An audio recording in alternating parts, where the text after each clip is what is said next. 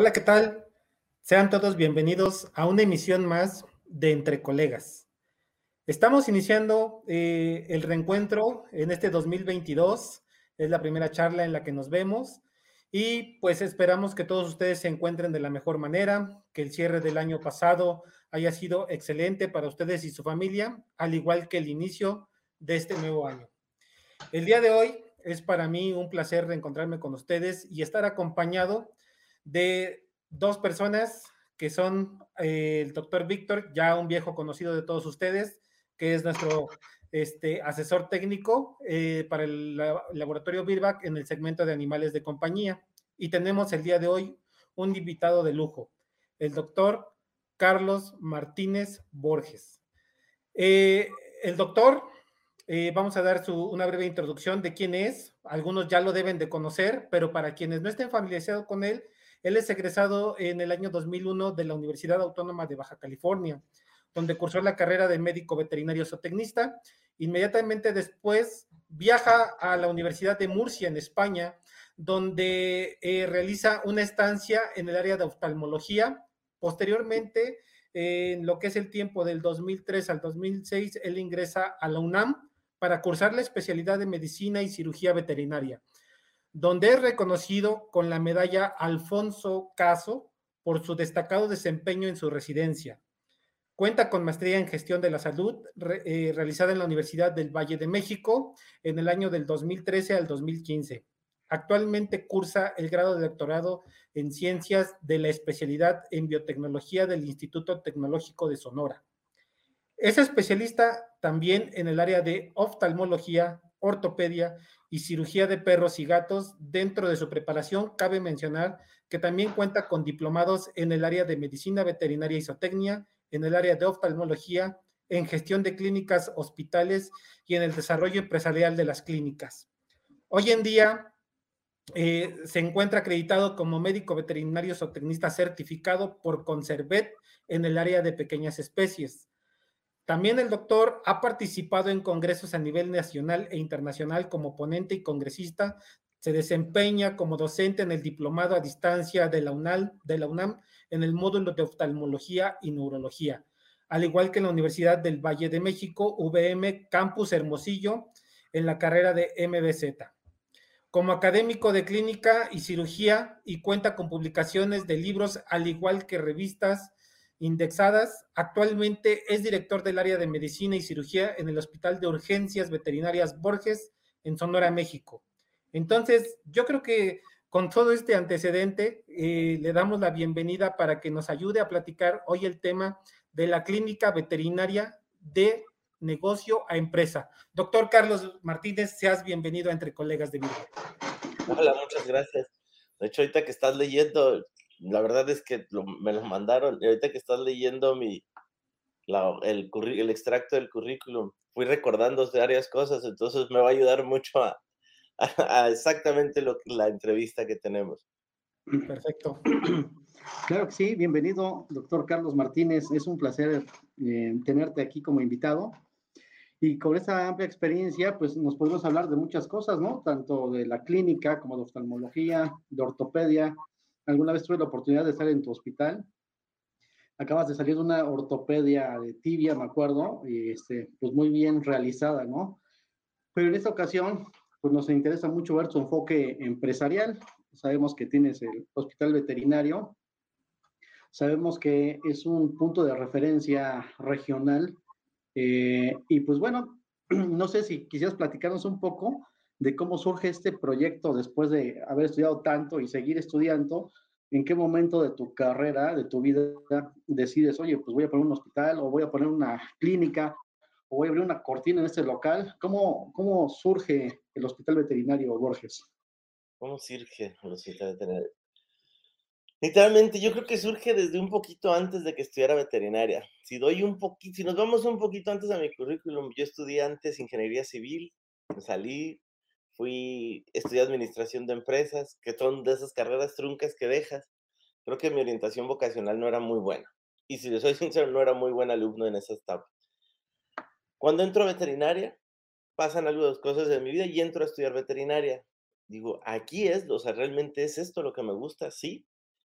Si me preguntan por qué no lo sabía, porque realmente nunca tuve una inducción a estudiar veterinaria. Nunca, nunca. No conocía a un veterinario. Tuve clásico perro que tienes en casa, pero hasta ahí. Pero una inducción veterinaria nunca tuve. Entonces dije, ¿por qué me gustan los animales? Que la mayoría, a lo mejor entramos a estudiar veterinaria porque me gustan los animales. Que eso no es todo, que es ahorita lo que les, les vamos a comentar. Me voy a Mexicali a estudiar veterinaria y realmente hago una buena carrera. No todo el mundo, a lo mejor alguien que vea va a decir que no fui el mejor alumno en Mexicali, ¿verdad? Pero, pero creo que me fue muy bien. Y de ahí empiezo a estudiar, tengo oportunidades y creo que yo confío mucho estar preparado y estar en el lugar exacto en el momento adecuado. Por muchas circunstancias de mi vida, creo que estuve preparado y estoy en el momento y en el lugar adecuado. Me voy a España y ahí empiezo la oftalmología. Y si ustedes me preguntan por qué oftalmología, porque era la única beca que había para irse, ¿sí? O sea, si, tú, si en ese momento me hubieran preguntado, ay, te encanta la oftalmología, pues la verdad es que ni sabíamos que era oftalmología en ese momento. Estás hablando del 99, 98, en Mexicali. Es decir, hacer oftalmología en perros, ni sabíamos realmente que, que, que existía mucho. Ventajas que tuve allá es que conocí mucha gente, hice, hice muchas cosas que empezó el gusto por la cirugía y por la oftalmología veterinaria. Y entonces, ahora sí que durante algunos años estuve viajando, de vueltas, viví de becas eh, y conocí muchos hospitales. Y siempre era mi idea decir, ok, voy a conocer estos hospitales y voy a regresar a Hermosillo a, a poner un hospital. Y a lo mejor ese hospital yo lo fui haciendo en la cabeza y lo tenía armado y lo tenía armado y lo tenía armado. Y cada que venía a Hermosillo decía, bueno, voy a estudiar esto y ya me regreso a Hermosillo. Y cada que venía, a lo mejor venía por semanas o por meses y decía, no, todavía me falta algo. Hasta que ya de plano me dijeron que ya me tenía que poner a trabajar. Y entonces eh, empezamos, empiezo a trabajar. Llego a Hermosillo, trabajo en algunas clínicas locales donde yo decía, es que no puede ser que, que, que sean las 7 de la tarde, tengamos que cerrar, bajar la, bajar la, la cortina y dejar a los pacientes ahí. Entonces, entré una lucha de decir, bueno, pues, no, no, no, no era, no era la idea dejar esos pacientes. Si les digo cómo empecé, literalmente yo empecé, el hospital está en la casa de mi mamá. Yo le empecé a pedir un área de la casa de mi mamá, un cuarto literalmente, que está en la esquina. Y empezamos ahí, Ahí empezamos poco a poco. Y una de las ideas es que siempre fue un hospital que abrió 24 horas. Aquí de repente no, se burlan o nos agarramos un poquito de carrilla porque decimos que el hospital como tal, en sus inicios, que fue hace 13 años, la ayuda que tenía en la noche era un cholo. Un cholo es el que estaba ahí en la esquina parado. Entonces, de repente, pues tenía que ir a dormir a la casa. Entonces le decía al cholo, ven, verás, quédate cuidando aquí al perro y este, y si llega alguien, tú me avisas. Pero pues era como empezamos, ¿no? O sea, literalmente era lo que, como, como lo que había en ese momento, porque pues también decir vamos a contratar a médico, vamos a contratar a alguien, pues no había, pero el cholo de todas maneras estaba parado toda la noche en la esquina, metí para que, se, que hiciera algo un poquito más productivo. Y ya, y realmente funcionó, y ahí fuimos creciendo, creo que fuimos creciendo. Y creo que la clave de seguir creciendo fue de que sí, era como a lo mejor muchos empezamos, ¿no? Tenía esa hambre, tenía esa, esa, esa necesidad de hacer las cosas. Y dos, pues realmente donde estuve, pues se hacían las cosas bien y creo que eso aprendimos a hacerlo, ¿no? A hacer las cosas muy bien. Y de ahí, pues realmente pues, estamos hablando del año 2008 más o menos, donde el auge del Internet apenas empezaba, las redes medio existían, cosas por el estilo, pues ¿qué empezamos? Empezamos a crecer de boca en boca. Pues allá está Carlos, que allá en las fuentes del mezquital, porque realmente el hospital como tal está dentro de una colonia, que era la casa de mi mamá. Entonces, este hospital empieza a crecer, empieza a crecer. ¿Qué es lo que tuve que hacer? ¿O cuál fue? Yo diría que en ese momento las claves para que el hospital creciera, vamos a poner así, una es tener información. Porque si no tienes información no puedes crecer. Creo que un programa de gestión es lo básico que debemos de tener en, en, en, cuando queremos dar ese brinco de, de tener atender pacientes a tener un negocio. Un programa de gestión que te ayude y que guarde esa información. Porque pues estar confiado es decir, a ver, ¿cuántos clientes tuve el año pasado? ¿Cuánto ingresé? No se sabe, o sea, realmente no lo hacemos. Y si tienes un cuadernito, pues se te perdió el cuadernito y perdiste la información. Si tienes una hoja de Excel, pues habrá que modificarla para hacer. Entonces, creo que un programa que te ayude a, a, tener y ir guardando esa información es fundamental. ¿Sí? Sí, en lo largo del hospital hemos pasado por muchos programas de gestión. Y si ustedes me preguntan cuál es el ideal, el que te acomode y el que uses realmente. ¿Sí? Pero creo que esa información es lo más valioso que puedes tener. Y, y después de tenerla, pues analizarla, ¿no? Y decir, ok, ¿qué hice el año pasado contra el año anterior, contra el mes pasado, la semana pasada? Y ver cómo puedes cambiarlo, ¿no? Y no nada más es decir cuánto entró y cuánto gasté. Porque puedes tener muchísimo trabajo, muchísimo trabajo. Y sí, tú como, como médico, sobre todo, que eso es lo que pasa mucho con los médicos. Tenemos mucho trabajo, tenemos mucho flujo de, de, entrada, ¿no? Pero ¿y quién te dice que tú tienes mucho trabajo y ese trabajo es realmente rentable? Puedes tener mucho trabajo, pero resulta que volteas y te lo gastaste todo. Ah, pero vivo. Ah, ok, está bien. Si vives muy bien, está bien, pero, pero es rentable realmente lo que estás haciendo. Hay veces que hay servicios en el hospital veterinario que es mejor no tenerlos, por ejemplo. Te sale más caro hacerlos, hacerlos tú, porque al final de cuentas no te van a dar una utilidad. A lo mejor es más rentable que te los haga alguien más, tú los, tú los revendes, vamos a poner como servicio, o de plano decir, allá los mando para que, para, para poder ser rentable, ¿no? Entonces creo que una de las cosas de, pegar ese brinco de ser el, el, veterinario emprendedor a realmente empezar a tener un negocio es información. Claro. Y la segunda, o bueno, no sé, perdón. No, no, adelante, doctor. La segunda, creo yo, que es gente, las personas que te rodean. Eh, el hospital más o menos tiene, va a cumplir 14 años, si no me equivoco. Y yo les puedo decir que por aquí ha pasado mucha, mucha gente, y no nada más médicos, ¿no? Gente que nos ha ayudado a ser técnico, que nos ha ayudado a ser administrativo, de, de muchas, muchas cosas. Y antes de tener ahorita un departamento de recursos humanos, un departamento de contabilidad, un departamento, pues antes a lo mejor, no sé, por darme a alguien que me acuerdo, Rosy. Rosy es una persona que en un momento se quedó sin trabajo. ¿Qué sabes hacer, Rosy? Todo me dijo. Ah, pues, ¿qué vamos a hacer aquí? Pues hacemos de todo. Pues Rosy hacía todo literalmente.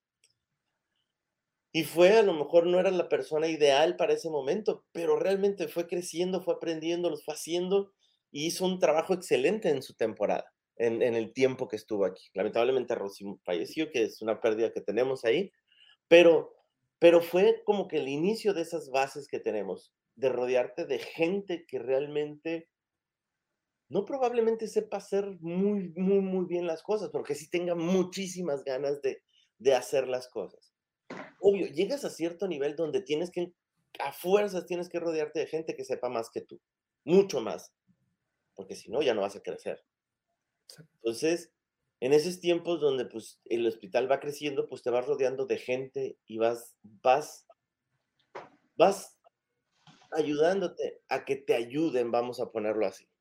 ¿Sí? Perdón que te interrumpa. ¿Cómo escoges, vamos a poner, hoy tienes un departamento de recursos humanos, y cuando estás empezando, que pues a lo mejor la lana no sabes si te va a alcanzar para un sueldo o no puedes ofrecer un gran sueldo, tú en ese momento, ¿cómo escoges? Este sí es el ideal, sabiendo que te puedes equivocar, ¿no? Pero ¿tienes algún tip para la gente que está iniciando cómo escoger a alguien? Creo que, mira, te puedo dar muchos tips, pero lo que va a pasar es que vas a cometer errores.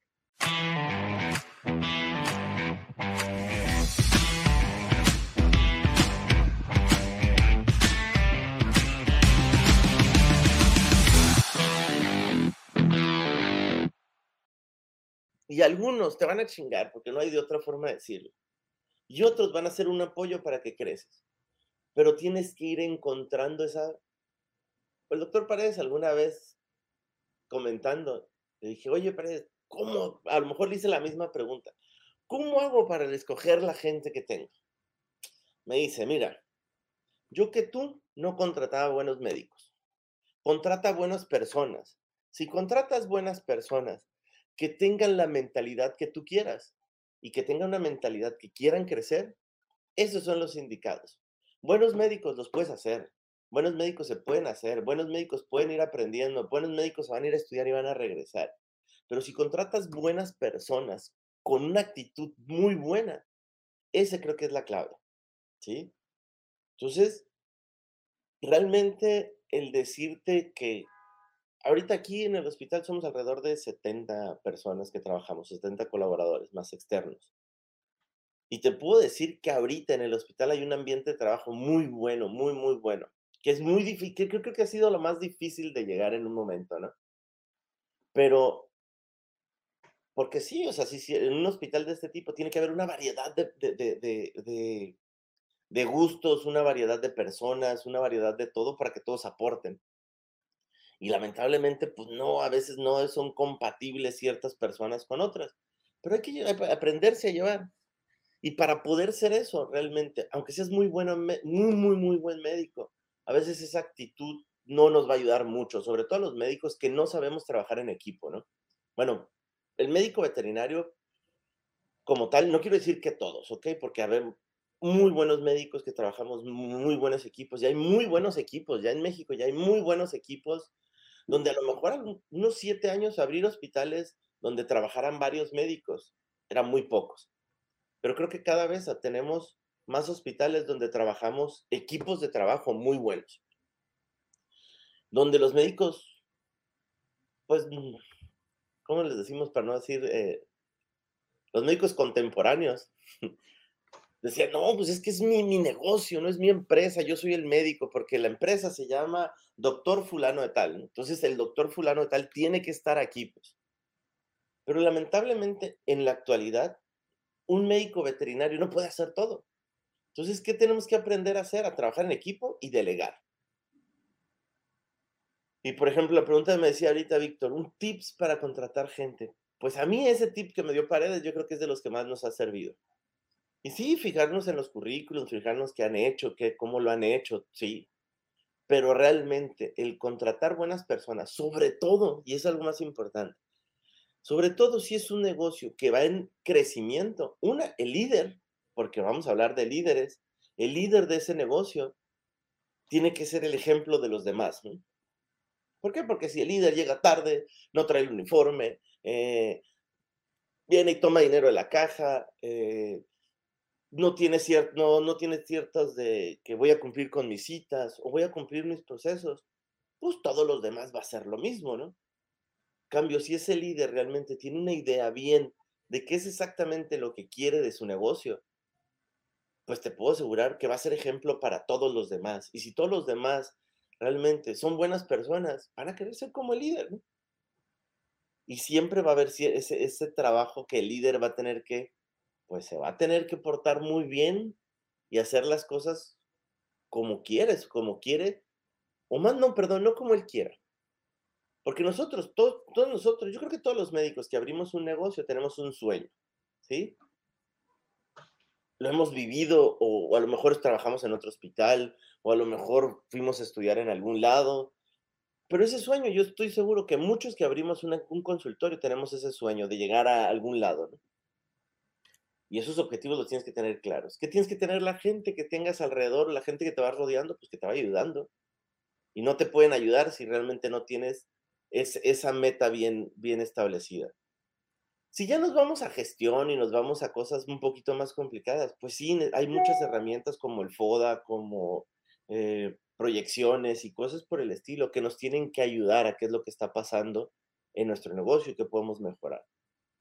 Pero creo que si no tenemos un objetivo claro de hacia dónde queremos llegar y que tus objetivos a mediano y largo plazo, dices, a lo mejor yo quiero ser un, un hospital de 800 metros cuadrados con 30 médicos y con ingresos de tanto. Ah, aquí lo tengo, bien claro.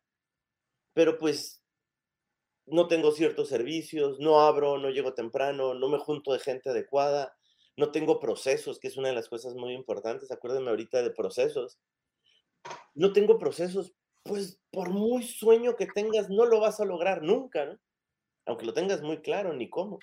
Entonces creo que esos son de los factores más importantes que, deberíamos de tener, sobre todo el objetivo a mediano, corto y largo plazo. Doctor, con respecto a lo que son tus inicios y, y para platicarlo, por ejemplo, con los colegas que van a ver esta charla y que van iniciando o que están pensando en iniciar, mm, ¿cuáles son, digamos, las, la, en, parte tu experiencia y, tus recomendaciones para no desesperarse con los inicios lentos, eh, para no cometer algunos errores que pueden ser comunes cuando uno quiere iniciar con su clínica y que no lo puede llevar a un negocio que termina siendo una carga y al rato, pues tienen que terminar cerrando en un corto tiempo. En esta parte, ¿cómo lo, cómo lo llevaste tú, Doc? Autoevaluarse. Literalmente hacer comparativos, hacer comparativos se valdrá a lo mejor qué pasó esta semana con la anterior y con la anterior, o qué pasó el mes este con el anterior, cómo, cómo crecí, qué hice, qué no hice, qué funcionó. Es algo muy importante, ¿no? O sea, decir, nos va bien, ¿Por qué? Porque el año pasado ingresamos 100 mil pesos mensuales, ahora estamos ingresando 120 mil pesos mensuales. ¿Eso es bueno? No, la verdad es que no. Si a lo mejor me dices, bueno, es que el año pasado ingresamos 120 mil, 100 mil pesos y ahorita 120 mil pesos, pero el año pasado gastamos 80 y ahorita gastamos esos mismos 80 o menos, a lo mejor gastamos 60. Ah, ok, vamos bien. ¿Sí? Y, esas e, autoevaluaciones, casi siempre esperamos que el, cliente no las haga. Y esa regla es real, es completamente real. Entre más volumen de, clientes manejas, vas a tener una diversidad mucho mayor. ¿Sí? Y en algún punto va a haber clientes que no, no sean compatibles contigo, ¿no? Y ese punto, ese cliente que no es compatible contigo, va a dar su opinión. Y va a ser una opinión muy mala, muy, aunque tú hagas el 100%, hayas, hayas dado, perdón, el 100%, esa opinión mala. Lamentablemente a muchos colegas dicen, estoy muy mal. ¿Por qué? Porque un cliente, ¿sí? Un cliente, no tuviste ese, ese clic con ese cliente, ¿sí? Entonces estoy muy mal. ¿Y esa es una autoevaluación? No, la verdad es que no. O a lo mejor dirán, bueno, es que Google tengo tres estrellitas no estoy tan mal según esto, pero no sabemos si tres estrellitas para un hospital veterinario sea bueno o sea malo. Ahora la ventaja, la verdad es que ahora con la Asociación de Hospitales, que estamos teniendo datos, estamos teniendo ya datos más generales, podríamos decir que tener un 3.2 en Google es dentro de un promedio de hospitales grandes. Ah, no estoy tan mal porque tengo 3.5, ¿no? Pero realmente eso no es para un punto, sobre todo para un, para un colega que va empezando no creo que sea su, mejor evaluación. Sí, a lo mejor para que alguien lo esté buscando y diga, ah, mira, este tiene cuatro estrellitas, está bien, ¿no? Pero para tú autoevaluarte, creo que sí, perdón, para poder crecer y no cometer errores. Porque de qué vas a cometer errores, los vas a cometer. ¿Sí? Yo creo que no hay empresario que no haya cometido errores. ¿Sí? Y otro de los errores que tenemos también, horrores, es querer seguir siendo veterinario, ¿sí? O seguir clínico o cirujano, al mismo tiempo, en el mismo papel, y es más, en, el, en, la, misma, en la misma camisa, querer ser el dueño del negocio, con la misma camisa hacer la contabilidad, con la misma camisa hacer finanzas y con la misma camisa hacer recursos humanos. ¿Sí? Porque si piensas como médico veterinario, es decir, oye, pues no puedo cobrar tanto. Aunque nos digan que lo somos los más careros del mundo, los médicos veterinarios no sabemos cobrar. ¿Sí? Y yo siempre he dicho, oye, ¿cuánto cuesta esta cirugía? Tú aquí en la cabeza dices, 5 mil, 5 mil, 5 mil, 5 mil, 4 mil, o vas a decir 3 mil, siempre va, eso, eso, eso pasa. Entonces, si, si en vez de decir, a ver, va más o menos cuánto cuesta por el cliente, no, decir, tal cirugía, yo ya saqué números, voy a ocupar esto, esto, esto, esto, esto y esto, más o menos tanto tiempo, más o menos tanto. Ok, quiere decir que esta cirugía cuesta tanto. Y creo que una de las cosas que a mí, o de las mejores inversiones que, que, hice desde un inicio, es que yo, yo, yo como médico nunca cobré. Yo pasaba mi consulta, yo hacía todo mi trabajo. Hoy, ¿cuánto es? Allá en recepción le dicen. ¿Sí? Obvio que te, te pregunto, ¿cuánto cuesta la consulta? Tanto. Oye, ¿cuánto cuesta esto? Tanto. ¿Sí? Porque hay, hay, hay clientes que antes de cualquier cosa tienes que decirle cuánto va a ser, ¿no? Pero ¿cuál, ¿cuál, es el punto? Decir, ok, mi trabajo es hacer clínica, es hacer medicina aquí y allá te van a ir a cobrar.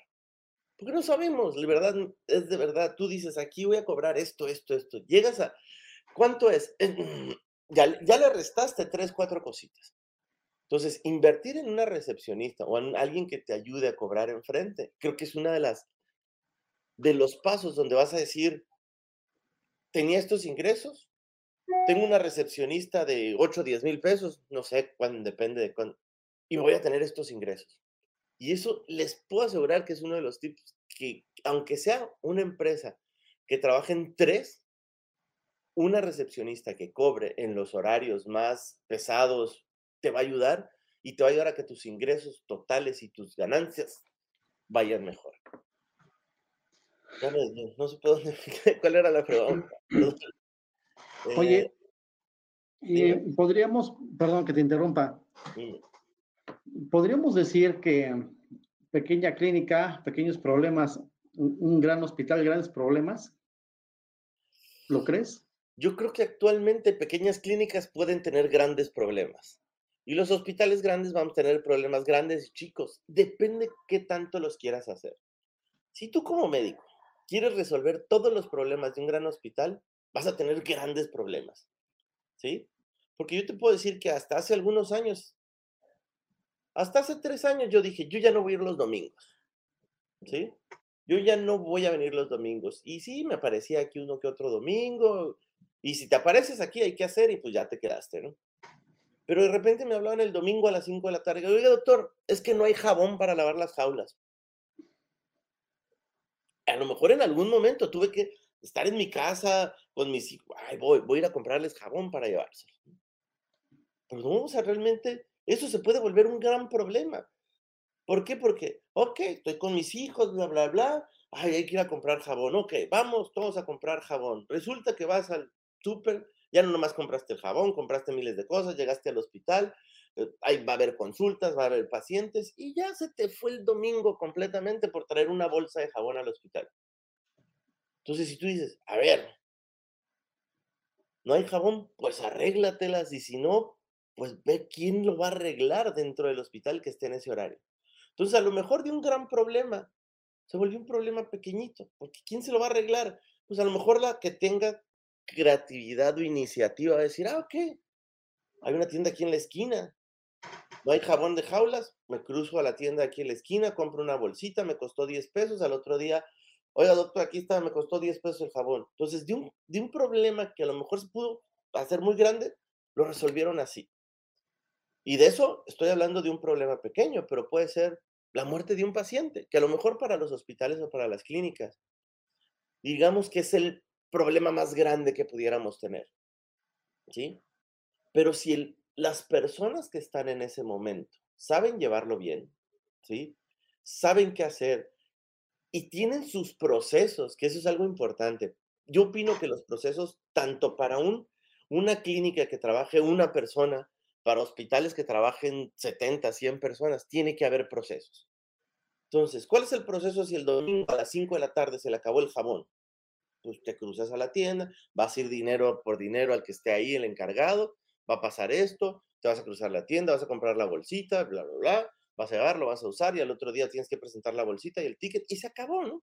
Ese es un proceso. Pero lo mismo, ese es un microproceso. Pero si nos vemos hoy, ¿sabes qué? pues llegó un perro muerto y era el perro, no sé, a lo mejor complicados. Era el perro muerto de la policía estatal o de los militares, por ejemplo. O llegó bien, pero ¡pum! se murió. ¿Qué pasa? A ver, ¿qué haces en ese momento? Llamarle al doc para que venga y lo resuelva. No, es domingo. Yo los domingos no vengo al hospital. Bueno, entonces, ¿quién lo va a resolver? Ah, venga, se le vas a decir al comandante o a quien sea o al, al propietario venga el lunes, que venga, que esté el doctor, para que le diga por qué se murió. Imagínate, el propietario este se va pensando, ¿qué hicieron? ¿Cómo lo hicieron? ¿Por qué? Bla, bla, bla. Entonces él tiene toda la tarde, el domingo, toda la noche. ¿Para qué? Para desquitarse con alguien. A lo mejor si se encontró a su comadre, a su compadre, pues ya le dijo, bla, bla, y ya se fue a dormir a gusto. Pero a lo mejor no se encontró a nadie en el camino. ¿qué va a llegar y qué va a hacer? Pues, ¿qué hago, no? Pues me descuito y con el Google y con el Facebook y con... Entonces tú ya llegas el lunes, llegas el lunes, bien a gusto, ¿qué pasó? ¿Qué ha habido? ya tienes un problemazo enorme, ¿no? ¿Por qué? Porque alguien no se tomó el tiempo de solucionar ese problema en ese momento, ¿no? Desde el jabón hasta la muerte de un paciente, ¿no? Entonces, creo que esos procesos es algo importante. Y a lo que voy, procesos y gente. Tienes que tener gente que resuelva problemas, gente que tenga iniciativa y creatividad para resolver esos problemas. Y entonces, si tú ya tienes eso, pues tú ya tienes días libres y un problema que pueda ser pequeño, que se pueda volver muy grande, ya lo contuvieron en ese momento. Ahora, esos procesos, ¿tú dónde los aprendiste? Ahorita vemos tu currículum, que tienes experiencia y todo.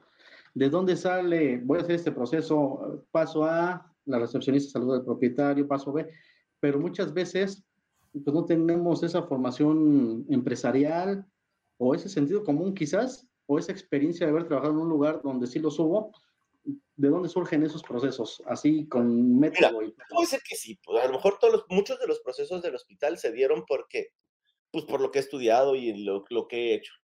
Pero los procesos son tan fáciles que es como pararte un día, y, bueno, yo así lo veo, ¿no? Me voy a parar un día y me voy a ver transparente de aquí. Entonces yo voy a ver allá qué están haciendo. ¿Qué, qué, qué hace mi hospital? ¿O qué hago yo? Literalmente, a lo mejor voy a, pasar, voy a hacer el proceso de una urgencia en, una, en, un, en, un, en un consultorio pequeño.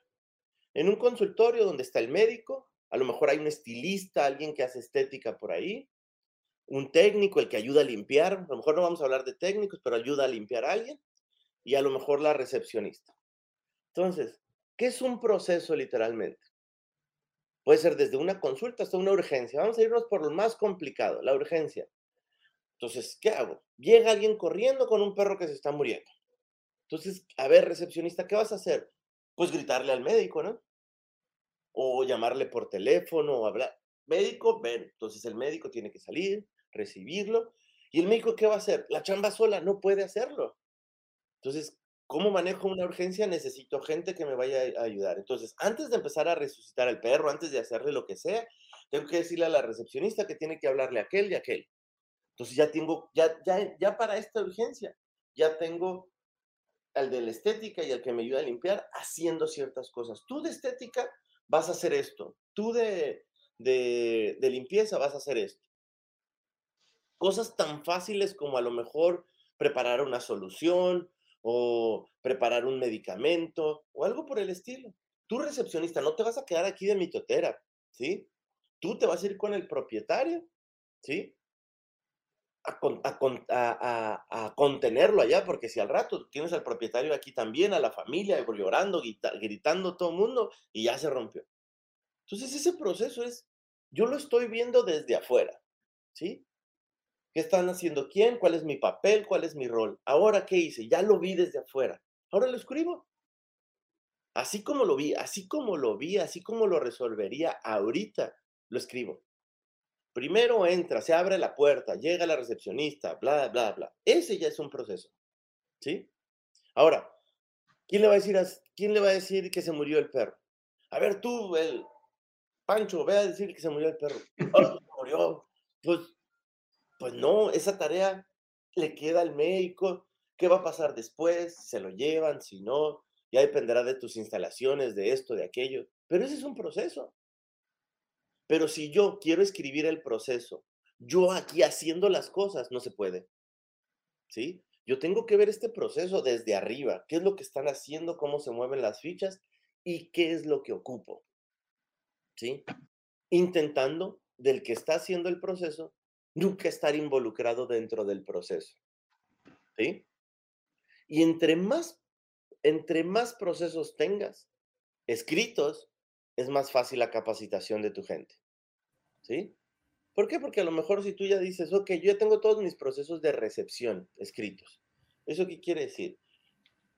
Tú como médico sabes que si llega, oye, viene la propietaria, con un perrito de dos meses con vómito y diarrea.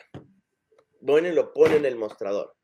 Oye, tiene vomitando y la recepcionista, ah, sí, verás, mi tarea es tomarle los datos. Hola, ¿cuáles son sus datos? Bla, bla, bla, bla, bla, bla, bla, bla. Ah, sí, vamos a pasarlo a consultorio. Espéreme tantito ahí. A ver, no, ya ese proceso, tú médico dices, llegas, oye, no chingue, no estás viendo que ese perrito trae vómito, diarrea, flaco, es algo infeccioso, apestoso, lo que tú quieras. Ese, ese, en lo que tú llegas y la regañas, ya esta persona, una, que tú tienes la culpa por no haberla capacitado, ¿sí? Dos, no sabe qué hacer. Tres, ya el, que llegó atrás de ellos y sí sabe más o menos de perros, dice, no, yo no voy a poner mi perro ahí. Entonces ya todos esos procesos, no, en cambio, si a tu recepcionista y a tu gente la tienes capacitada de decir, a ver, perrito menor de tal, apestoso, vómito, diarrea, pum, va al consultorio tal, porque ese es el consultorio infeccioso. Vas y le tomas los datos allá o le llevas una hoja o te dicta los datos, ¿eh? lo que sea, pero ya cumplió ese proceso. Y entonces, oye, pero resulta que tengo una rotación de recepcionistas, sobre todo sábado y domingo, enorme, ¿no? Entonces, o tienes a alguien que las esté capacitando, que te va a costar tres, cuatro veces más que esa recepcionista como tal, o le dices, a ver, tu tarea, recepcionista de sábado y domingo, son estas cosas. ¿Sí? Estas son tus funciones. Y ya te va a decir, si llega un perrito que tiene vómito y diarrea con cierto olor, bla, bla, bla, bla, bla, bla, bla, bla, va para el consultorio 4, después se le toman los datos, entonces va, ella va a agarrar, va a leer, o le haces un video porque ahorita no quieren leer, pero les haces un video o lo que sea. Ah, en dos, tres patas la primer perrita. Llegan y ya esa recepcionista, ella se siente productiva. Ella se siente que está haciendo las cosas bien. Ella se siente que está funcionando para el negocio. Y entonces tienes mucho mayor probabilidades de que tengas un muy buen colaborador, que se te quede meses contigo y que funcione para ti. En cambio, si la está regañe y regañe, ya la cagaste y esto y aquello, pues se te va a ir. Y vas a estar teniendo mm, eh, recepcionistas y colaboradores que se van a estar yendo, ¿no? Y eso es de ejemplo, ¿no? A lo mejor presentaré el ejemplo de los técnicos o lo que sea, pero pues ya sabes qué hacer y ellos se sienten bien, pues. Y eso, creo que eso sería una de las mejores formas de, de evitar esa rotación de personal, ¿no? Que, que, que, en, que medicina veterinaria hace algunos años, bueno, no sé si vamos a hablar de rotación personal, pero hace algunos años, ¿cómo contratábamos a los médicos que, que, que, teníamos aquí? Pues lo que hubiera. Ahora sí que alguien llegaba, yo soy médico, mañana empiezas a trabajar, ¿sí? ¿Por qué? Porque no había escuela de veterinaria aquí, había un déficit enorme de médicos veterinarios, eh, no teníamos una preparación de esos médicos, muchas cosas de no había médicos. Entonces, Hoy soy médico veterinario, me dedico a lo que sea, pero quiero intentarle a los perros. Mañana empiezas. Era la forma con como contratábamos a los médicos veterinarios. ¿Sí? En cambio, ahorita ya no. A lo mejor un hospital de cierto, pues ya, o a lo mejor ya hay escuela de veterinaria. Bueno, ya en, en Hermosillo ya se abrieron dos, donde ya salieron las primeras tres, cuatro generaciones, por ejemplo. Entonces ya hay producción de médicos veterinarios ya hay mucho más rotación, ya es más fácil traerte un médico de Colombia, de, Venezuela, de donde sea, con experiencia. O sea, ya ahorita hay mucho más para ciertos lugares y en ciertos costos, ¿no? Pero la realidad es, ahí sí, ahorita ya te puedes pensar poner los moños y decir, bueno, ¿qué sabes hacer y cómo lo haces, no? Pero antes era así. Y los recepcionistas, pues, ¿quieres trabajar? ¿Te gustan los perros? Ay. Pero la realidad es que no los capacitábamos, no les hacíamos nada. Entonces, si me dices, oye, es que el que me ayuda es excelente técnico. ¿Excelente para quién? Pues sí, tiene cuatro años trabajando contigo. Pues sí, es excelente porque lo hiciste, ya voltea y tú ya sabes qué está pensando, pero te tardó cuatro años en que te leyera la mente, porque muchos les digo, no me leíste la mente, no me alcanzaste a leer la mente, porque hay veces que ya hay gente que trabaja contigo, volteas y ya tienes esto o sabe qué es lo que necesitan, ¿no? pero tardaste tres, cuatro años en, informar a esa gente. Y si desde el primer día como médico, bueno, tú como el, vamos a poner, ya no es el médico, porque ahora es el líder del negocio, llegas y le gritas a la recepcionista, a decir que viejo loco lo voy a andar aguantando aquí, ya me voy a otro lado, ¿no? Y entonces, pues, ¿quién tuvo la culpa de que tengas una rotación enorme de personal? Pues la secretaria porque no sabe qué hacer. Pues sí, pero no supo qué hacer porque tú no le dijiste qué hacer. ¿Sí? En este sentido, Doc, eh, bueno, pues ya por lo que nos platicas, que tienes eh, una estructura de desarrollo de tu, de tu talento interno, eh, se genera o se baje este, fortaleciendo lo que es la marca de tu hospital. Estamos en una actualidad muy cambiante donde todo se va yendo hacia lo tecnológico. Ya están preparados ustedes, ya estás teniendo una visión, porque me imagino que tú estás bien ahorita, pero has notado que empieza a cambiar todo, ¿no? ¿Cómo, cómo lo van a enfrentar? Teniendo gente. Ahora sí que si tú me dices, oye, vamos a cambiar la mentalidad de Carlos Martínez, no, ya no la vas a cambiar, y tampoco es que esté tan veterano, ¿no? Pero, pero no la vas a cambiar, pues, o sea, la verdad es que no. Entonces, ¿qué estoy haciendo literalmente? Pues tengo gente que me ayude a que cambie, a que, a que ese nuevo ciclo de médicos, pues tengan cómo crecer. O sea, si tú me dices, ¿Cuántos médicos han trabajado conmigo que los entrenamos y les digamos? Muchísimos, ¿ok? ¿Cuál de ellos les ha ido muy bien? Muchos. ¿Cuál les fue mal? Pues otro tanto, ¿no?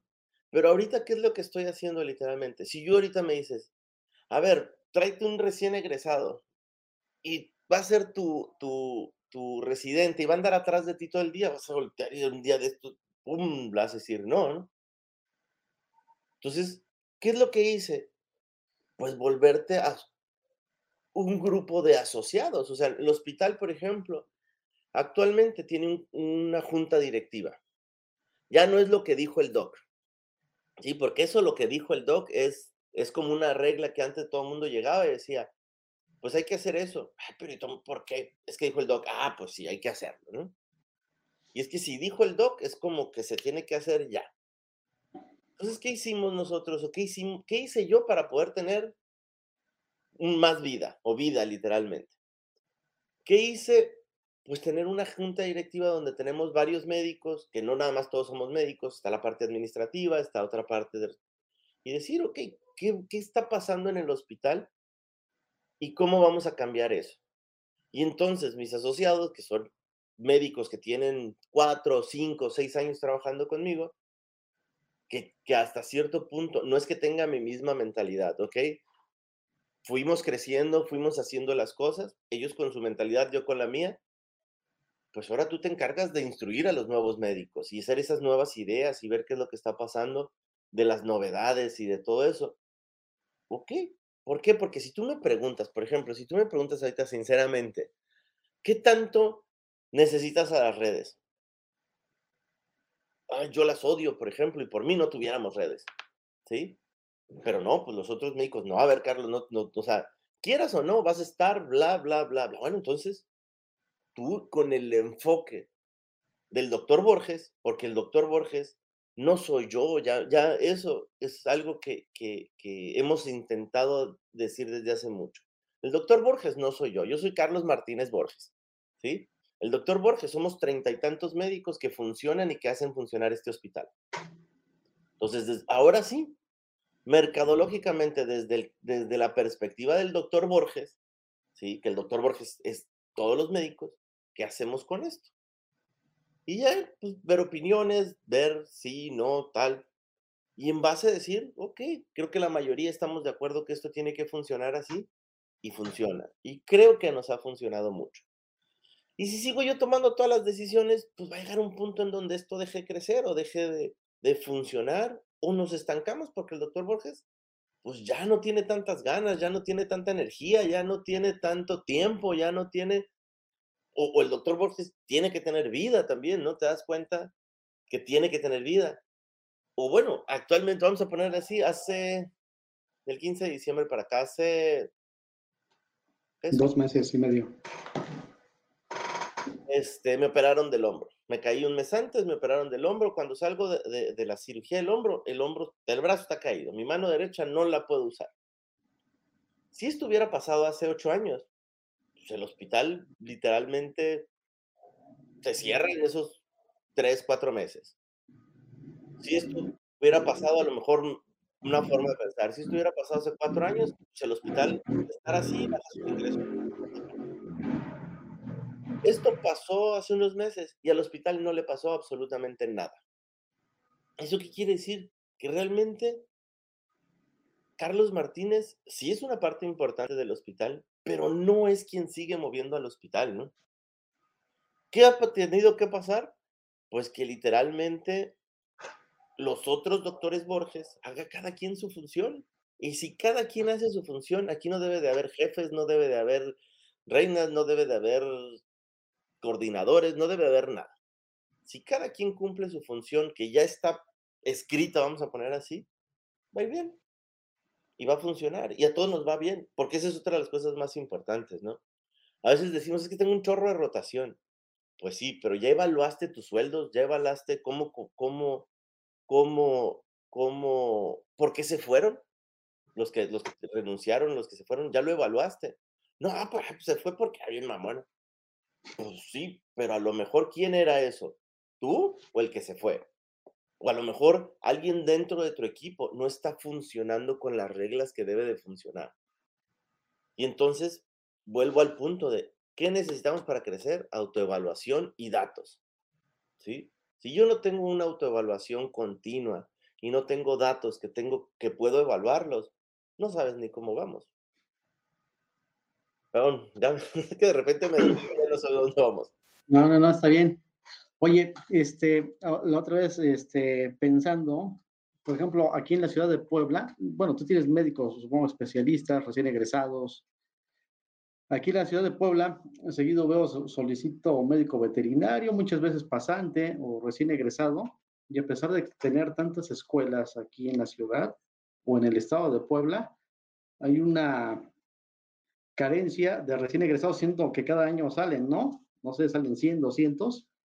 Este, tú desde tu punto de vista empresarial, ¿percibes algo que tengan estas nuevas generaciones de, digamos, no querer abrir su negocio o no querer trabajar para una clínica o un hospital? O sea, ¿crees que haya cambiado algo en ellos?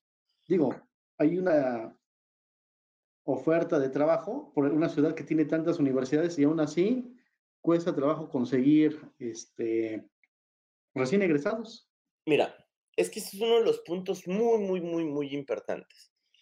Obvio que las, las generaciones han cambiado y no es el mismo el que egresó al año pasado, el que egresó yo creo que hace cinco años y el que egresó hace diez años y ya de ahí los que regresamos hace 15, 20, bla, bla, bla. Es una mentalidad muy, muy, muy diferente. Pero lo que sí tenemos que saber es, si yo quiero un recién egresado, ¿para qué lo quiero? para formarlo y para que te funcione dentro de dos años? Puede ser. ¿Cuáles son las necesidades de mi negocio? Eso es algo muy importante. Si tú me dices, es que tenemos muchas consultas, ¿sí? Y entonces yo necesito a alguien que pase consultas, porque tengo muchas consultas. ¿Ok? ¿Qué tipo de consultas tienes? Sí, es lo que yo me preguntaría. Antes de decir, ok, mira, ese está disponible, yo lo primero que, tengo que ponerme a pensar, ¿qué necesito? O es que, ¿sabes qué? Aquí llegan muchísimos casos de oncología. Y yo no hago oncología. No tengo la menor idea de, qué, pasa con la oncología. Pero ¿sabes qué? Voy y voy, veo en mi base de datos mis diagnósticos oncológicos, mis procesos de oncología, todo esto, representan el 30% de los ingresos del hospital o de la clínica o de lo que tú quieras. Ah, ok. Entonces, ¿qué necesitas? Un oncólogo, ¿no? Yo no voy a ser oncólogo o decir, a ver, me encanta la dermatología, pero Puebla necesita mi, mi, lugar, ya sea mi ciudad, mi sector, mi esto, porque mi clínica llega el 30% de los ingresos son de oncología. Entonces, ¿eso qué quiere decir? Que necesito un oncólogo o me pongo a estudiar oncología. ¿Sí? Pero si me pongo a estudiar oncología y a mí me encanta la dermatología, pero resulta que a mí me encanta la dermatología, pero los ingresos de mi clínica son el 2% de dermatología, ¿sí? Pues la estás regando. Si quieres seguir haciendo dermatología, cámbiate de lugar porque no estás en el área adecuada. O vete por tu mercado de dermatología y déjalo otro. O contrata a un oncólogo. Oye, pero que los oncólogos son carísimos, ¿sí? porque son muy especiales y ya que sabes, ya es que conocemos algunos oncólogos que son muy especiales. muy especiales, sí. Cierto Cervantes, no eres especial. Eh, Entonces, pues agarras y dices, cambio, cambio mi forma. ¿Qué necesito yo? Pues evalúo mis datos y al momento de evaluar mis datos digo, ¿qué necesito? Oye, ¿sabes qué? Mis ingresos, el 30-40% de mis ingresos son de los perros que vienen a estética y vacunas. Ok, entonces necesito a alguien que sepa hacer estética y que vacune, ¿no? Entonces, ¿necesitas un médico que haga estética? No, yo no estoy a favor que los médicos hagan estética, quien lo hace está bien, ¿sí? Pero entonces contrato un médico que haga eso. Y a lo mejor le, le contrato un ayudante mucho más barato que no necesita ser médico para que empiece a hacer eso, eso, eso y funcione mejor.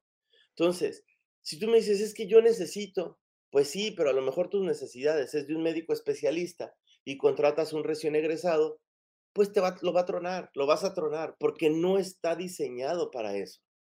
No tiene la experiencia, no tiene, no tiene muchos factores que, que, él se va a sentir mal y va a decir, no, no era lo que yo quería. Y a lo mejor hasta le puedes tronar la, la, carrera porque pues dices, no, esto no, no es para mí, ¿no?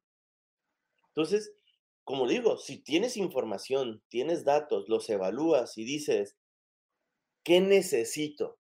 Pues ahora sí, ¿qué necesito y cuánto tengo para poderle pagar a eso? Lo vas a encontrar, ¿sí? Pero si tú dices, oye, ¿sabes qué? Es que quiero alguien que haga guardias nocturnas, fin de semana, bla, bla, bla, bla, bla. ¿Sabes cuántos egresados nuevos vas a encontrar que hagan eso? Nunca. Porque los, los nuevos que están saliendo tienen que tener fines de semana y tienen que tener días libres y tienen que ir al gimnasio y tienen que ir a hacer esto porque es parte de su vida y no la van a dejar de hacer, ¿sí? Entonces, ¿qué tienes que hacer? Decir, ok, quiero un médico para fines de semana. Pues entonces, ok, trabajas jueves, viernes, sábado y domingo y te doy lunes, martes, miércoles para que hagas lo que tú quieras. ¿En base a qué? A las necesidades del negocio. No, pero es que yo ya no quiero venir a trabajar ni los martes ni los viernes.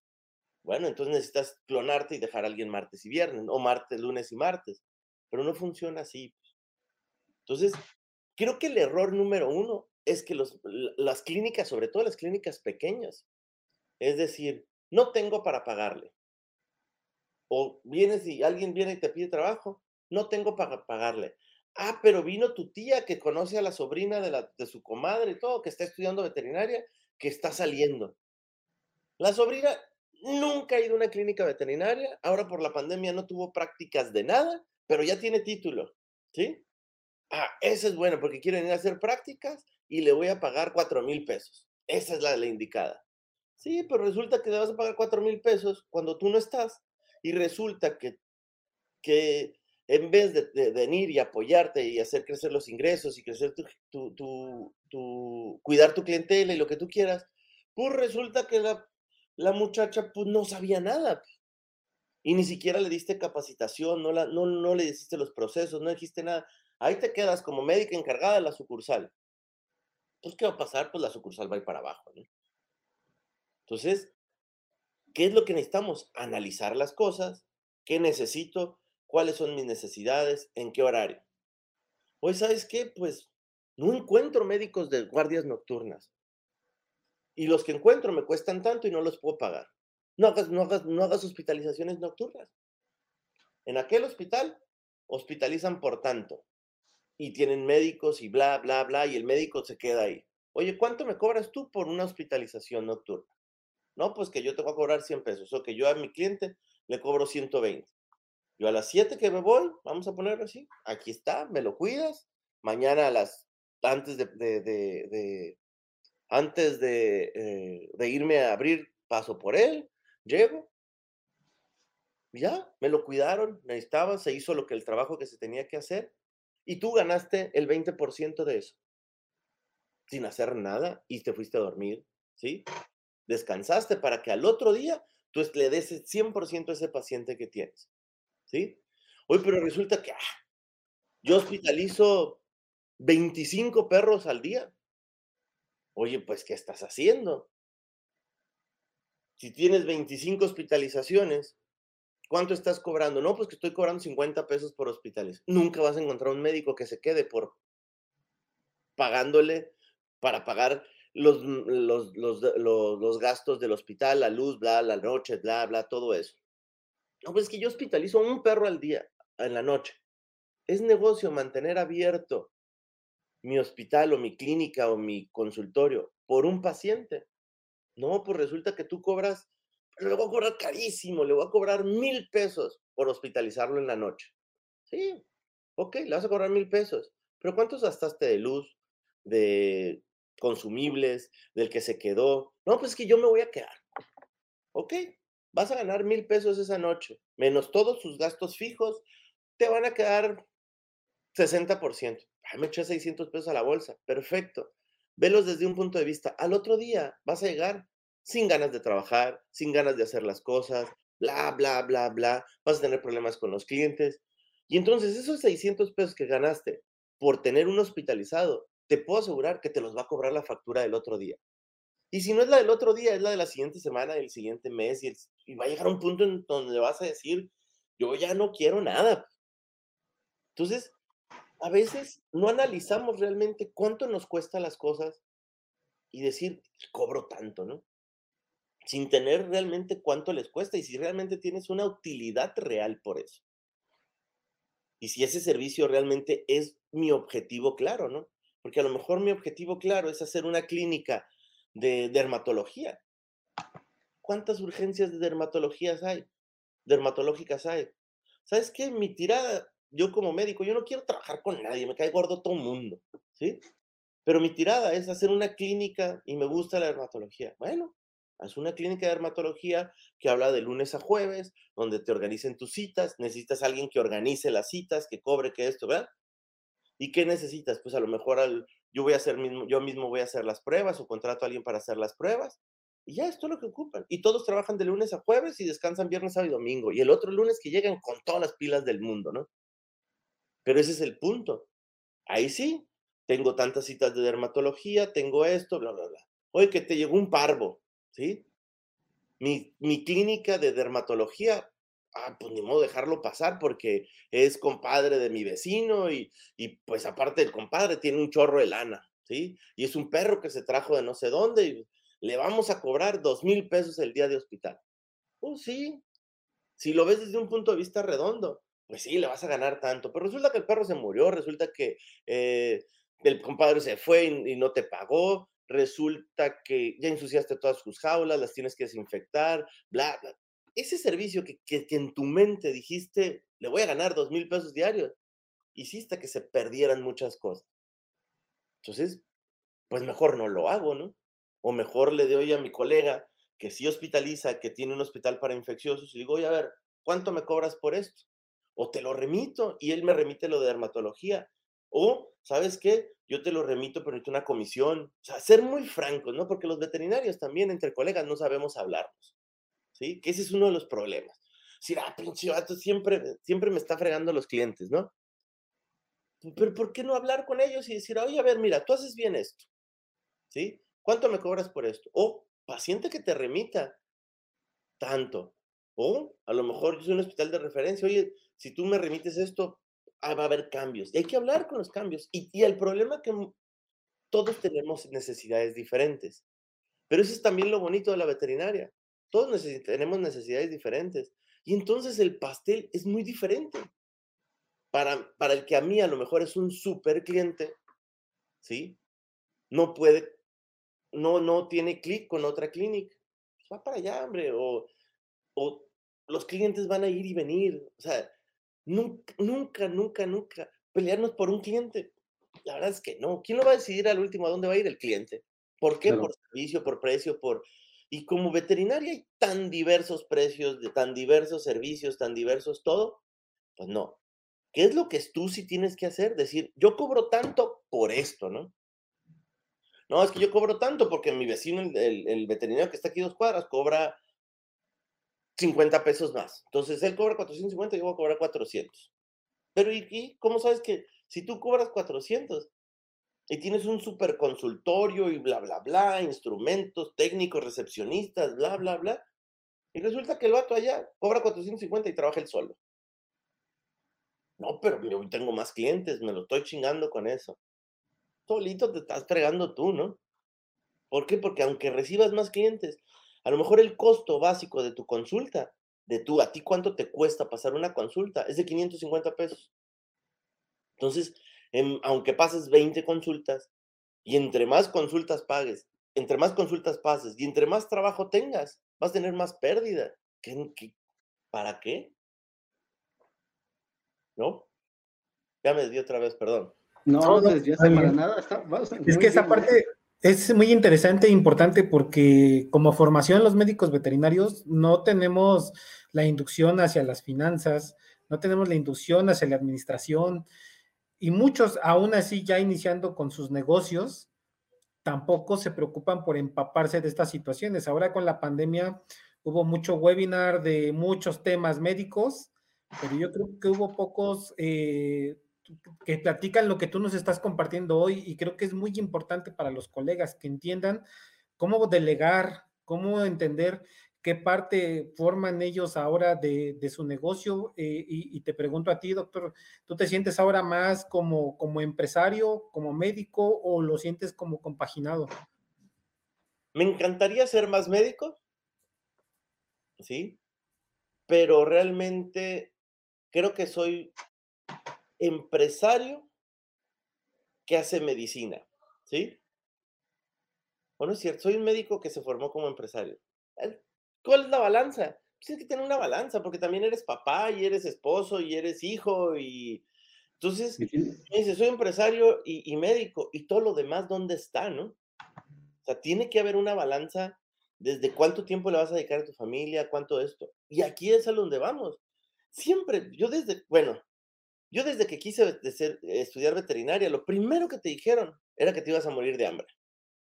¿Sí? Hace 20 años que estudiabas veterinaria y me imagino que conforme más nos íbamos para atrás, te ibas a morir de hambre. ¿Sí? La realidad es que no es cierto, ¿no? Y actualmente creo que es de los negocios que crecen y cada año van a crecer y cada año siguen creciendo y van a crecer más, ¿no? Entonces, ¿Qué está pasando? También cada año nos han dicho es que los veterinarios no sabemos cobrar, los veterinarios no nos enseñan finanzas, los veterinarios no nos enseñan. Pues, ¿qué haces? Una, o aprendes, ¿sí? O te juntas con, gente que lo pueda hacer. O a lo mejor es tratar mercadotecnia, finanzas, contabilidad, eh, despachos de abogados, porque ahora necesitamos tener abogados. Antes los veterinarios y los abogados no teníamos nada que ver, ¿no? Ahorita ya tenemos que tener asesoría, recursos humanos, bla, bla, bla. No puedo. O sea, necesitaríamos tener una super infraestructura, ¿no? Y a lo mejor hay hospitales grandes que a las hay, ¿no? Pero, ¿qué haces? Pues júntense, o vayan a cámaras, o despachos, o las cámaras de comercio, por ejemplo. Los veterinarios no nos hacen una cámara de comercio. ¿Por qué? Porque no es comercio. Claro que sí, vende servicios. ¿Qué hacen las cámaras de comercio? Te dan asesoría jurídica, te dan asesoría financiera, asesoría esto, asesoría. Entonces, pero eso sí, si tú vas a hacer todo eso asesorado por alguien, quítate la camiseta. Quítate la camiseta de médico y ponte la del dueño. Y la de dueño, quítatela para ver lo, de, lo, de, lo del contador. Y, y tengan en cuenta que también va a haber cosas tan técnicas que como médico no las vas a poder hacer. Pues. Dependemos de un contador, pues depende cuándo son tus ingresos, ¿no? Uy, pero pues yo nunca he dependido de un contador.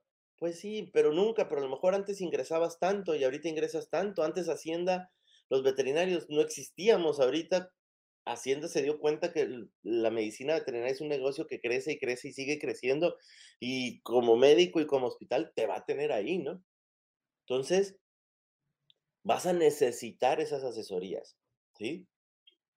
Oye, pero es que me encanta la contabilidad. Bueno, estudia contabilidad o asesórate con alguien o algo, pero no puede ser el que estás haciendo la contabilidad aquí y luego voy a ir a pasar la consulta y luego voy a ir a hacer la vacuna y luego voy a ir a hacer la cirugía y luego voy a ir a limpiar la jaula y luego voy a ir a... Pues no.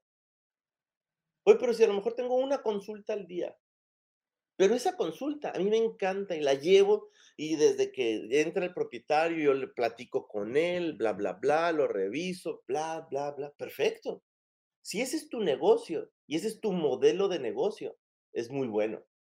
No por tener más consultas y más cirugías al día, es más negocio. Puedes tener una consulta al día. Y si esa consulta tú la llevas al paso, bladas, las pruebas, haces todo, y tú puedes dedicarle todo esas ocho horas a esa consulta, está perfecto.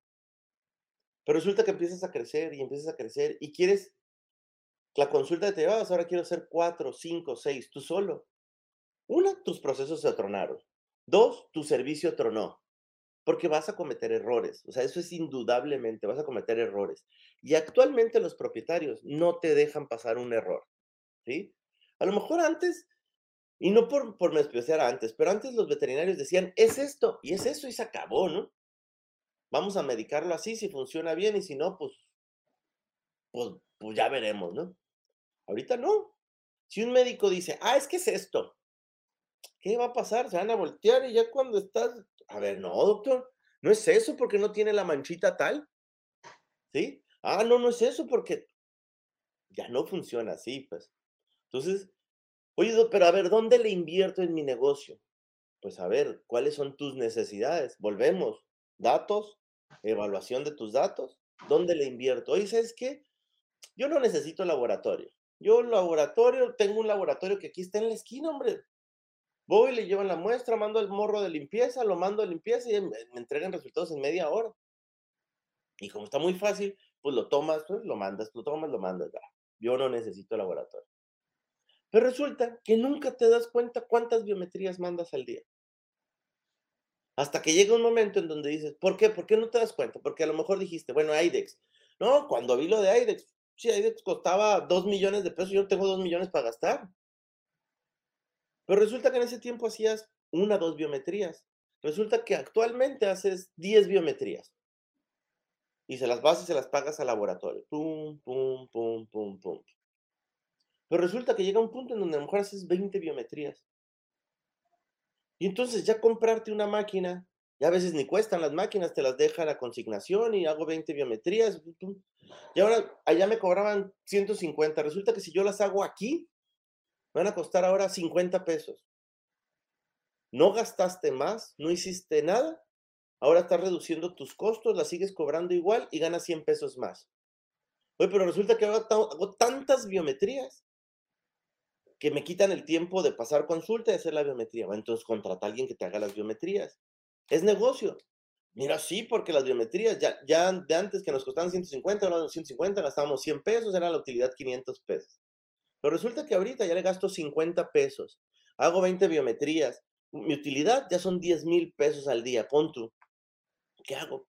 Pues contrato un químico que le voy a pagar 500 pesos al día, yo ya no voy a hacer absolutamente nada, ¿sí?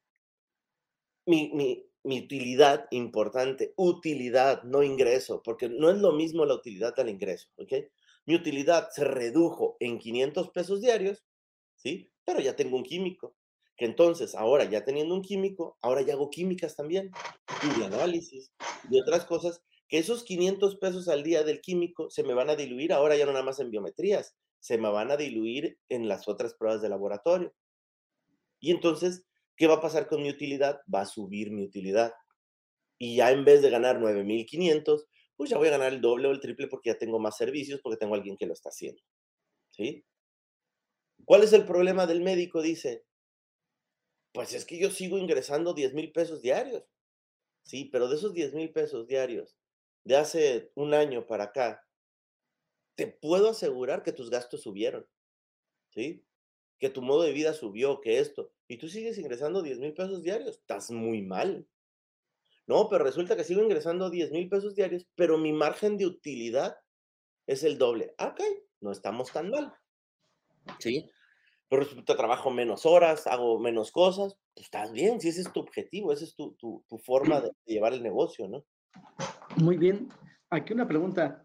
Fíjate que muchas veces la inercia del trabajo el no quitarse la filipina, la pijama quirúrgica, para ponerse la, la camisa del dueño, como bien lo dices tú, y hacer estos números, ¿cuánto tiempo crees que le lleva un veterinario de quitarse la playera, ponerse la camisa del dueño, para hacer este análisis? Porque bien dices, no, yo pues vendí 10 mil pesos, hoy 12 mil, pero la utilidad sigue siendo menor, ¿no?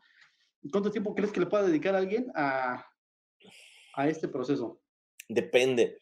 Bueno, ¿cuánto tiempo. Es que mira, aquí hay dos sopas. Es como cuando le dices, es que mi perrito nomás come pollito, ¿no? A ver, tiene que comer croquetas. Tienes dos opciones.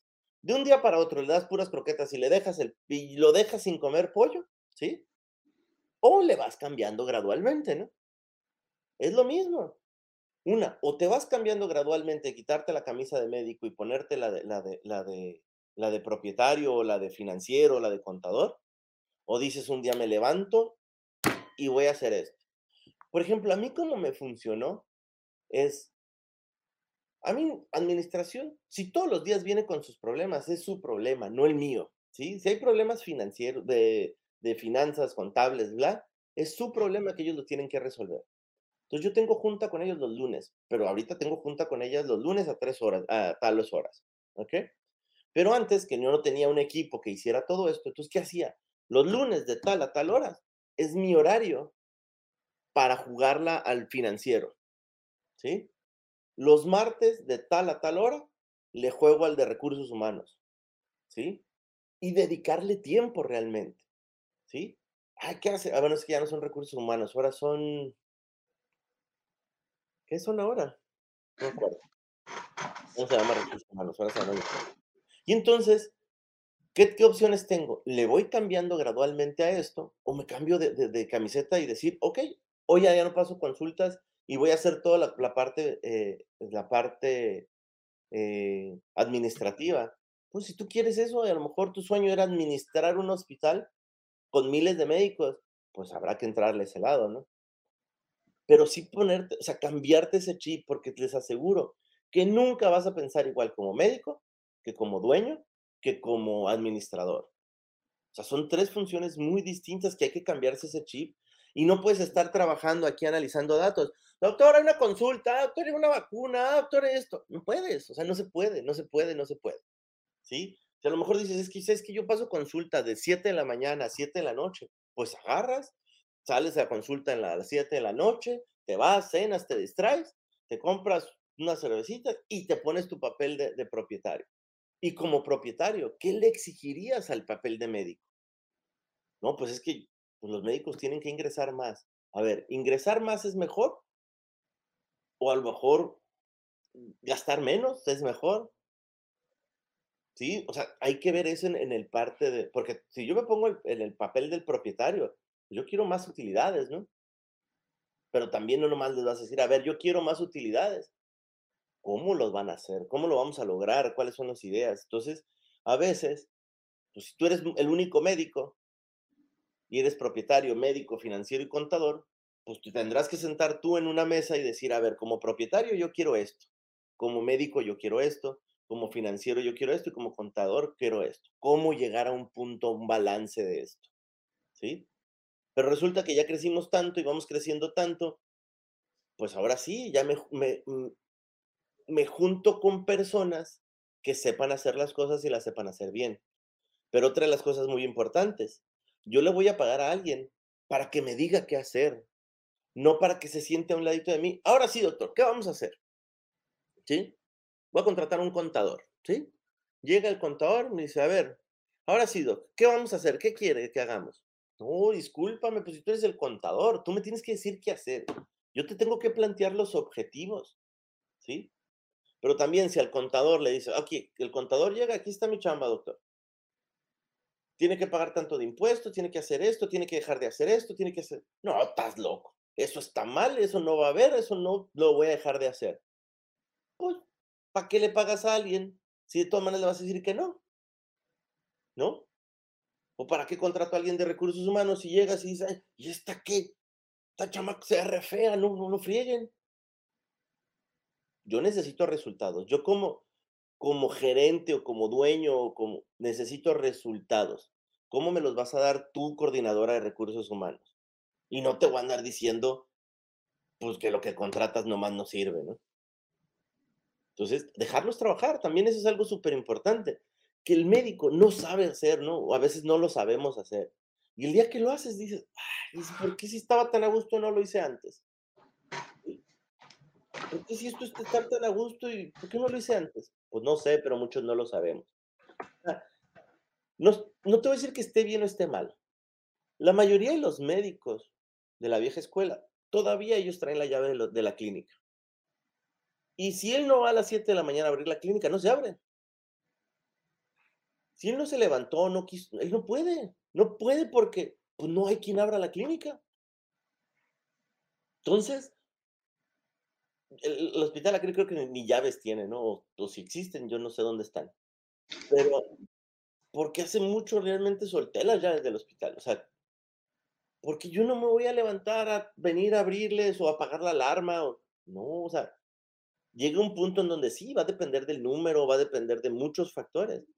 Pero yo, las llaves a veces hay que soltarlos, que para los médicos es lo más difícil. Y te estoy hablando desde médicos eh, de mucho tiempo y el médico actual, o sea, el médico que está saliendo ahorita. Decir, no, yo pongo mi negocio, yo lo puse, a mí me costó, ahí me lo pusieron, lo que tú quieras. Para que llegue este güey y quiera hacer lo mismo que yo, está loco. Al contrario, la verdad es que yo creo que a veces, si te juntas con gente bien, que sea mejor que tú, te va a llevar y aunque no quieras, te va, te va, te va a jalar y ya no, ya no necesitas hacer tanto esfuerzo de estar jalando tantas orejas, ¿no? Pero pues los tienes que dejar hacer su trabajo, siempre. Porque de repente contratas a médicos y estás aquí, no pendiente en la oreja, aquel está diciendo, chinga, ya le dijo esta vez, le dijo esta.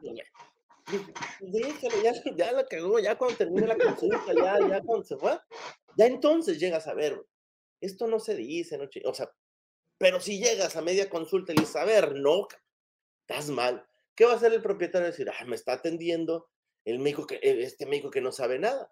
Y el día que tú te quieras ir de vacaciones, pues no basta tener más que ese médico. Y si llega otra vez ese propietario, va a decir, ah, este que vámonos.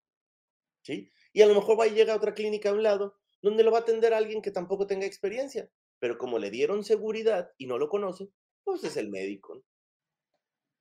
Entonces, creo que es muy importante conocer personas, tener procesos, pero también hacerlos que trabajen, o sea, que hagan su labor. ¿Cómo? Pues ya nos equivocaremos, no pasa nada. Y es mejor equivocarse y corregir las cosas que siempre no, no, no, están mal. Bla.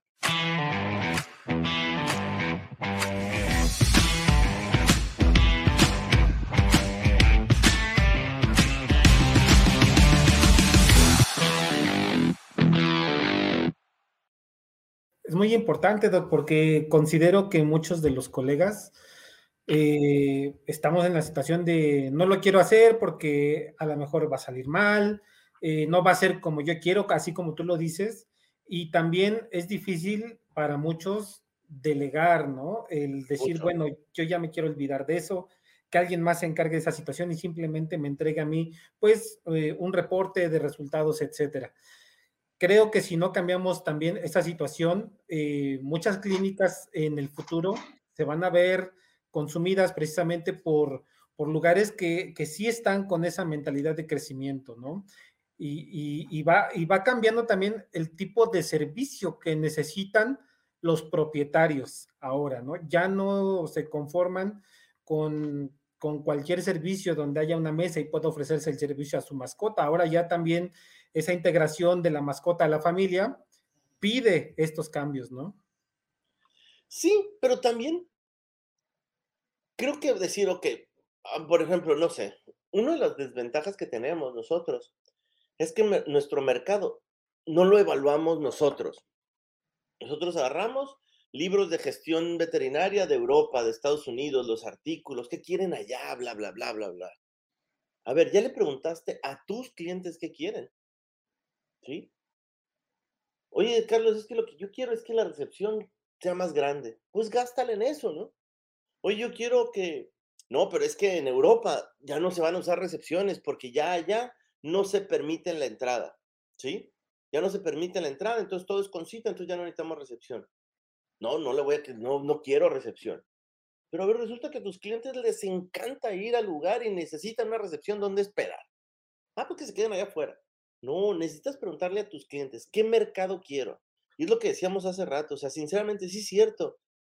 Este es un negocio que va a crecer y va a seguir creciendo. Y cada vez hay más cosas que hacer. ¿Sí? Y el punto, que no podemos seguir siendo todólogos. O sea, los veterinarios no podemos seguir siendo todólogos. y menos yo querer hacer todo al mismo tiempo. ¿Por qué? Porque la vas a regar y vas a cometer más errores. Entonces, yo creo que a lo que decía hace ratito, si tengo mis objetivos bien puestos, es decir, vamos a enfocarnos a hacer esto y ser el mejor consultorio que pone vacunas y hace estéticas y corta uñas. Pero cobramos mil pesos por cobrar, cortar unas uñas, pero porque las cortamos al 100. Entonces, ¿qué va a hacer la gente? Que, que ahorita es exigente, bla, bla, bla. No, yo quiero ir a pagar 1.500 pesos para que le corten las uñas, porque ahí le cortan las uñas al 100. Tú dirás, no, es que yo hago neurocirugía y hago puras cirugías de columna y bla, bla, bla. ok, ¿sí? Pero tu mercado, no, cortar uñas es una estupidez. A ver, corta unas uñas, ya haces neurocirugía y vas a cortar unas uñas y la vas a regar y te vas a perder ese cliente, ¿no? Porque de repente pasa, o sea, hago una cirugía de columna, al fregazo, todo perfecto, el perro camina, todo se trató la herida. Ah, ok, vamos ya después de que ya se dio de alta. Ahora sí ya lo puedo bañar. Sí, ya lo puedes bañar. Pancho, ven y baña el perro. Pancho llega, baña el perro, no tiene experiencia bañando perros, bla, bla, bla, bla, bla, bla. Pancho la regó, le cortó la uña, empezó a cojear, lloró, gritó, se fue sangrando es que en ese hospital son unos ineptos. Oye, pero a ver, fue la uña, pues. Sí, pero actualmente tenemos ese problema, ¿no? Que a los hospitales grandes nos evalúan lo mismo si cortaron mal una, una, una uña o si no salió una neurocirugía, ¿no? Y entonces, no, pues somos pésimos. Hacemos excelente neurocirugía, pero somos pésimos cortando uñas. No lo hagas. Decir, no, señor, aquí hago neurocirugía, discúlpeme. Le recomiendo a un colega que corta las uñas. Entonces, hacer eso. Y no por, y a veces no por querer que, o atender perfectamente a ese cliente, o que no se vaya, o que no, pues resulta que te pone un disparate en Google porque le cortaron mal las uñas. Y todo empieza, operaron a mi perro de columna, bla, bla, bla, bla, y son pésimos. Entonces, tú no lees todas las historias que dicen ahí, operaron el perro de columna, son pésimos. Nunca viste que él caminó y que estaba todo bien y que le cortaron una uña y por eso son pésimos. Entonces, creo que el enfocarnos a los servicios y qué servicios me dan mayores utilidades es el futuro. Porque a lo mejor alguien ah, dirá, es que el futuro es vender collarcitos. Sí, pero yo no, no, sé, no, no, le pongo collar ni a mi perro. Pues. Entonces ahora resulta que el futuro es vender collares. Pues a lo mejor, ¿para quién? ¿Sí? No, pues es que en el sector donde yo vivo, donde tengo el local, donde puse esto, compran collares cada semana. Bueno, haz collares, ¿no? A lo mejor fabrícalos y véndelos y te vas a vender tu, tu vas a aumentar tu, tu, tu, tu porcentaje de utilidad. No, ¿sabes qué? Pues yo aquí en Hermosillo o en Puebla está saturado esto. Bueno, ¿qué, ¿cuál es mi nicho de mercado? Que creo que es algo muy importante esa palabra que a veces nicho de mercado, a la torre, tengo que hacer todo un estudio de mercado. Pregúntale a tus clientes qué quieren. Es lo más fácil que hay. Sí, sí, sí. Hay que, hay que escuchar y, este, como bien dices, la información luego viene de, de países con otra cultura, otra mentalidad, otras necesidades pero pues es difícil, ahora que nosotros visitamos clínicas y todo, pues ver un buzón de sugerencias o una encuesta de satisfacción, no, no lo hay, ¿eh? O por lo menos... No las aceptamos, ¿eh? O sea, algo importante, que como a veces, como médico, sí las aceptas, ¿sí?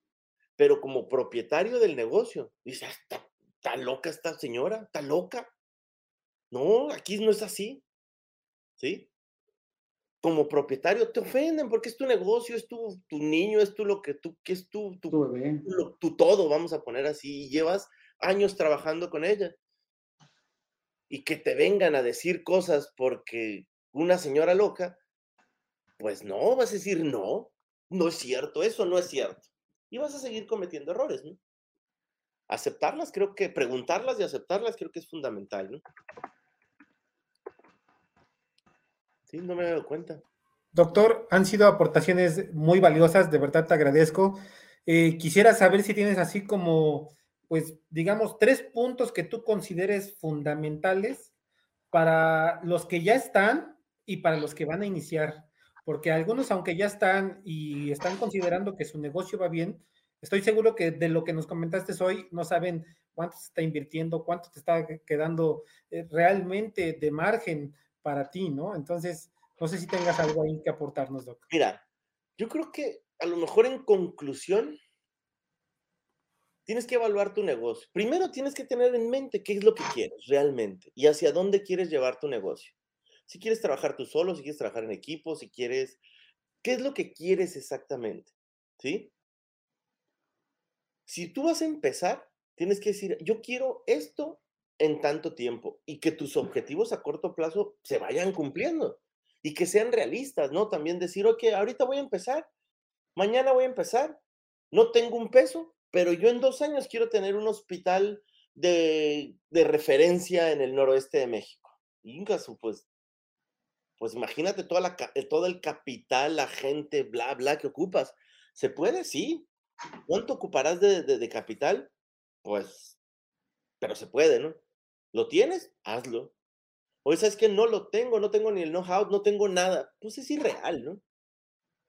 Entonces, creo que primero, tanto los que van a empezar como, como los que ya llevan poco tiempo.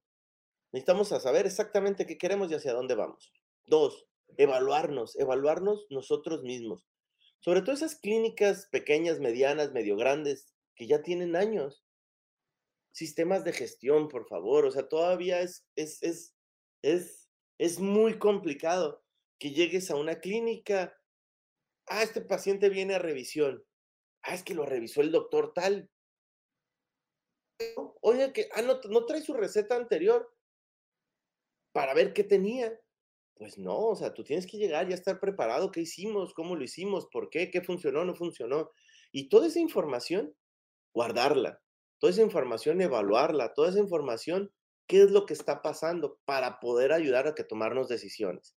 ¿Qué decisiones? Si tenemos utilidades, si realmente es un negocio que funciona, cuáles son nuestras áreas a invertir, debemos contratar o no, qué tipo de gente debemos de, contratar.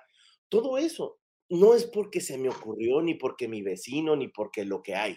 Es qué necesita mi negocio para que cumpla esos objetivos. ¿Sí? Porque puedes trabajar 20 años y resulta que en 20 años, pues te da lo que trabajas hoy, lo, te lo acabas al mañana y así, y vas a trabajar 20 años y cuando voltees a la torre y todo lo que trabajé, ¿dónde está? ¿no? Entonces, esa información, ¿dónde está esto? Esto hicimos, esto crecimos, esto hicimos, esto no hicimos, evaluarse, súper importante. Evaluarse, evaluar a la gente que trabaja contigo y aceptar que funciona y que no, que es algo súper importante. Y creo que tres, el, el, factor número tres es rodearte de gente que realmente tenga muchas de las ganas, tenga muchas ganas de hacer lo mismo que tú. ¿Sí? ¿Por qué? Porque si no, no, te, no, no te juntas con gente y trabajas con gente que tiene la misma mentalidad y va a jalar para otro lado, pues vas a estar peleando con él. Por muy buen médico, por muy bien lo que sea, necesita tener la misma mentalidad que tú. Y necesitas, como médico, soltar las llaves. O sea, y no me refiero a, ah, sí, ahora tú mañana abres, ¿no? Soltar las llaves es que puedan tomar decisiones y que puedan hacer las cosas, ¿no? Muy bien. Pues Carlos, muchas gracias. La verdad es, has este, superado nuestras expectativas de, la información que nos has brindado, la claridad, lo objetivo y pues nos haces pensar, ¿no? Este, al visitar nosotros veterinarias o la propia, toda la cantidad de errores que uno ha cometido.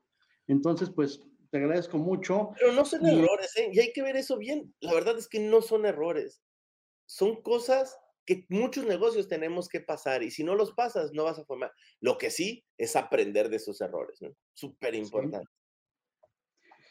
Y pues bueno, yo aprovechando aquí siendo abusivo, me gustaría invitarte a que nos hablaras solamente de procesos en una próxima entrevista, si nos das chance, la verdad, este, a lo mejor con unos esquemas o algo, o nos pudieras mostrar algo que manejas, este, para que se quede más claro, ¿no? Porque muchas veces tenemos la mentalidad de médico y nos quedamos así. Y dar ese pequeño brinquito que hoy tú tienes muy claro puede ser abismal o puede ser que nunca suceda. Entonces, si nos das un empujón con eso, nos vas a ayudar mucho. Sí, claro, claro que sí. Ya ahorita hablé mucho, pero no, no, no, no, no, estuvo bien. Te agradecemos mucho, Carlos. Este, la entrevista, tu tiempo. Sabemos que estás bien ocupado y sabemos que estuvimos ahí trabajando para que se diera este momento porque por tu agenda tan apretada. Y bueno, un abrazo, un agradecimiento muy, muy fuerte. No, muchas gracias y espero que de todo lo que dije ahorita algo les sirva y algo tomen, tomen en cuenta eso y les sirva para, para no cometer tantas fallas. Doctor Carlos, muchísimas gracias. De verdad ha sido un placer conocerte. Eh, te agradezco mucho esto que has compartido para todos los colegas de aquí, de estas emisiones de entre colegas de Birback, porque, repito, esto no lo aprendemos en la carrera, se va aprendiendo, como dices tú, sobre la marcha y qué bueno que alguien lo comparta, eh, pues de viva voz, ¿no?